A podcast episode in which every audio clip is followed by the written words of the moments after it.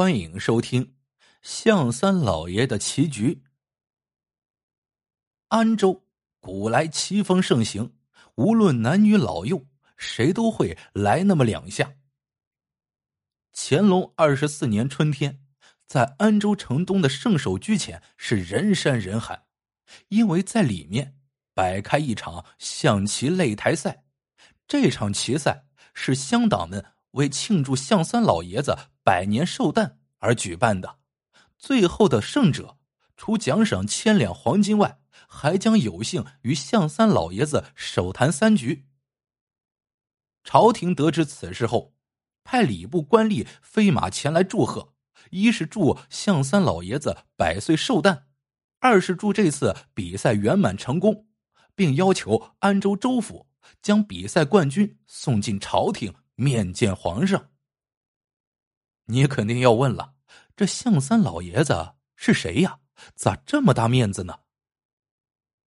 象三是安州人，天资聪慧，幼年随名师学棋，到二十岁的时候，方圆数百里已经无人可敌，于是辞家远游，寻访天下高手。不出两年，象三的名字在华夏棋坛已是无人不知。无人不晓了。康熙二十年，象三被引荐入宫，在皇宫大院里专门教那些皇子皇孙下棋，同时还代表朝廷与外邦棋手对仗。这些外邦棋手多是顶尖好手，都想借此机会赢棋，长长本国气焰，压压大清国威风。然而在象三面前，通通是丢盔弃甲，俯首认输。于是，项三更加的声名远震，连康熙爷都敬他三分，敕封他为天下第一奇，官拜三品，并为他在安州老家赐建圣手居。乾隆四年秋，棋艺如日中天的项三老爷子不知为何突然告老还乡。更怪的是，告老还乡的项三老爷子。从此连棋子都不再碰一下，人们蜂拥而上请求拜师学艺，都被向三老爷子给谢绝了。有人千里迢迢赶来，希望能够和一代棋王手谈一局，象三老爷子硬是闭门不见，逼得急了。象三老爷子传出话来，说等他百岁之时，在圣手居摆下三局，请前来挑战者回去耐心等待。这话乡党们记着，所以到今天设下了这个赛台。谁不希望一睹象三老爷子重出江湖的风采呢？一时间，大江南北、长城内外，数不尽的奇坛豪杰云集到了安州城。打败象三老爷子，就意味着是新的齐王，况且还有那么优厚的奖赏，可以进宫面见皇上，有享不尽的荣华富贵。二月初二，正是民间所说的“龙抬头”的日子，在这一日举行了盛大的开赛仪式。先是一阵响彻云霄的礼炮，然后是在安昌河里举行的龙舟竞渡，最后安州知府大人站在高高的圣手居五楼，手执朝廷圣谕，一番诵读过后，宣布擂鼓开战。于是三通鼓响，棋赛开始。在圣手居的一楼，八字排开八张棋案，一盘定输赢，胜者上二楼。在二楼，四张棋案呈一字排开，依旧是一盘分胜负，胜者上三楼。三楼两张棋案决胜负，胜者上四楼。四楼就一张案子了，最后胜出者登五楼。在五楼者。自然是擂主了，接受后来者挑战，三盘分高低，胜者留守擂台，负者下楼回家。开赛第七日，来自河南陈州的萧六郎连战连胜，登上了圣手居五楼。这萧六郎年纪在五十上下，一袭黑衣，长须飘逸，一副仙风道骨的模样。此人棋风凌厉逼人。那骑法招数古怪异常，都是大家闻所未闻、见所未见的。连日来还不曾有过谁与萧六郎交了五十手的，往往是在四十回合的时候都不得不推盘认输。萧六郎端坐擂台，取出随身带的一副棋子，在楚河汉界两边布置开来。这棋子分黑红两色，宛如羊脂做的一般，光滑圆润，透着一股异香。闻一闻，顿时叫人神清气爽。好棋呀！天下竟有如此宝贝！来自江东的棋王司马先生成为宫内第一人，刚一入室就被面前的棋子惊呆了。萧六郎伸手做了个请的姿势，冷冷的说：“你如果赢了，这棋就输给你。”江东司马嘿嘿一笑，取下身上的棋袋。随手抛进窗外的安昌河里。第一局，江东司马执红先行。棋赛规定，黑棋为主，红棋为客，擂主守黑棋。如果输了，就执红棋，反主为客。这真是罕见的宝物呀！江东司马不由赞叹道：“那棋落子的声音清脆响亮。”随骑士的轻重缓急而音色不一。开局骑士缓和时，其声悠扬，似击珠落盘；倘若中局搏杀激烈，则似暴风骤雨；到残局胜负将分时，自然是凄然悲怆了。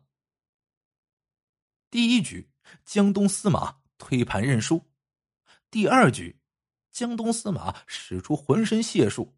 从晌午直到掌灯时分，往来三百多个回合，一身大汗淋漓，才逼得萧六郎敲子认输。第三局，双方互换位置，江东司马守黑棋，萧六郎提足上河。江东司马思量再三，飞了一象，这一局棋竟然下了一夜。到第二日凌晨，安州百姓。看见江东司马失魂落魄的走出圣手居，摇摇晃晃走上街头，刚到客栈门口，就一口鲜血喷涌而出，倒地身亡。这一日登擂的是河北号称神算子的陈子阳，三局两负。黄昏时刻，陈子阳摇头叹息着走出了圣手居。第二天。客栈伙计发现陈子阳已经倒闭在床上。第三日登擂的是有着“天下第一快手”之称的江南先生。江南先生擅长快棋，三炷香的功夫，三局棋一胜两负。江南先生走到大街上，仰天长叹道：“赢得艰难痛苦，输得稀里糊涂，我江南。”从此不再摸棋了。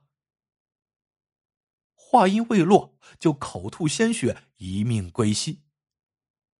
一连七天，竟死了五名顶尖的象棋高手，百姓惊慌，棋手惶恐，官府也被惊动了，派人细查，竟查不出任何死因。最后，安州知府亲自带人登上了圣手居五楼。只见萧六郎端坐席案前，双目微闭，正在调息养气，等待着别人来攻擂。知府问：“本官可不可旁观？”萧六郎欠欠身，答道：“大人请随便。”这一日攻擂的是山西五台山的三德和尚，两人一来一往，知府连眼睛都不敢眨一下。却并未看出任何端倪，但是三德和尚刚走出圣手居，就扑地而亡了。知府大惊失色，忙叫衙役将萧六郎拿下，喝问道：“你这妖人，究竟是使的什么妖术夺人性命？来呀，提回衙门受审。”萧六郎对知府施了一礼，说道。大人且慢，我不过是一个棋手，哪里会什么妖术？这象棋之道贵在看得开。看得开了，就棋战一招鲜。那些死了的，全都是看不开的人，他们的眼里只有功名，心里装的全是利禄。下棋时心浮气躁，输棋后忌火攻心，再加上应对时已经殚精竭虑，哪有不死之理？他们都是死在自己的贪欲里。我不过是给他们摆了一个绝杀的局子。知府听了这话，半信半疑，沉吟良久。萧六郎接着说道：“死了这么多人，我也是有口难辩。何况官府历来都是欲加之罪，何患无辞？此番大赛，我肯定是荣登冠军无疑了。”只是指望请来象三老爷子与他手谈三局后，任凭你治我什么罪，就算是砍头，我也无怨。就在此时，门口传来了一个苍老的声音：“不用请，我来了。”原来向三老爷子已经登上五楼。站在了门口，闻听向三老爷子将与萧六郎对战，安州百姓和那些骑手将圣手居围了个水泄不通，安州城被火把灯笼映照的犹如白昼。向三老爷子入座后，淡淡的对萧六郎说：“左手为主，右手为客。我如若手累。”就用左手下黑棋，如若攻累，就用右手下红棋。听得此言，萧六郎突然浑身发抖，面如死灰，泪如泉涌。在旁观战的知府发现事情蹊跷，连忙上前询问。只听向三老爷子长叹一声，对萧六郎道。这么多年，我一直心神不宁，寝食难安。我就知道你肯定会来的，但是没有想到会殃及这么多无辜。说着，他慢慢的讲述了一段往事。那是乾隆四年春天，向三。还在皇宫的时候，接到了一个叫做无心道人的拜帖。此人声称独步天下，未曾遇到一个敌手，愿意一命和向三赌一局。如果向三不应战，他就在午门剖腹自杀，并且死前要大叫三声“向三伪君子”，大骂三声“向三胆小鬼”。向三没办法，只得应战。两人选了一处僻静地方，摆下棋局，赌注是双方的性命。这无心道人不愧为好手，一局棋下了三天三夜。可是拼杀到最后，无心道人除已老帅，已无兵可用，而向三还余有一马，一马定杀。向三说：“你可不可以不死？”无心道人惨淡一笑，说道：“摸子动子，其道贵在行必果，你小瞧我了。”说完，抽出刀来，插进了自己的肚子里。死前，无心道人对向三说：“我死后，将会有人来找你报仇，你必须得死，而且。”死在旗上。说到这里，向三不由得老泪纵横，用手点着萧六郎道：“没想到，你为了杀我，竟然想出如此歹毒的办法来。”知府不解，询问究竟。向三解释道：“这红黑两色棋子是分别用两种药水浸泡过的，这两种药水混在一起就成了剧毒，无色无味，无知无觉。下棋之人多习惯用一只手，胜了则执黑棋，输了则执红棋。那泡在棋上的药水沾在这一只手上，就合成了剧毒，慢慢沁入心脾，发作后立刻毙命。大人有没有发现，这些天登擂向萧六郎挑战者，一共十人，死了六人，还有四人安然无恙。这四人都是三局败北的，也就是说。他们三局都是执红棋，如果他们赢了一局，动了那黑棋，也会像那六个人一样必死无疑。而他，向三老爷子指着萧六郎说道：“每次都是分手执棋，黑棋用一只手，红棋用另一只手。”对面的萧六郎听到这里，发出一声惨笑。想不到向三果然厉害，我愧对家父了，没有本事杀你。说罢，不等众人反应过来，他拿起棋盘上的红帅和黑将，放进嘴里，生生的吞了下去，然后摇摇晃晃的走出圣手居，脚刚迈出门槛。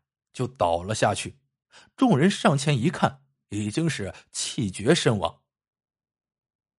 这天晚上，向三老爷子一个人住在圣手居里。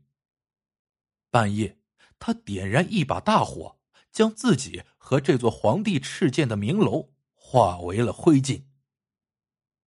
安州人至今说起，依然是叹息不止，不知是为那楼，还是为向三老爷子。或者是为那无辜的六条人命。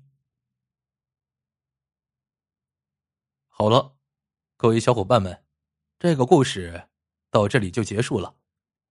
喜欢的小伙伴记得一键三连，也欢迎各位小伙伴在评论区里留言互道晚安。各位小伙伴们，晚安，做个好梦。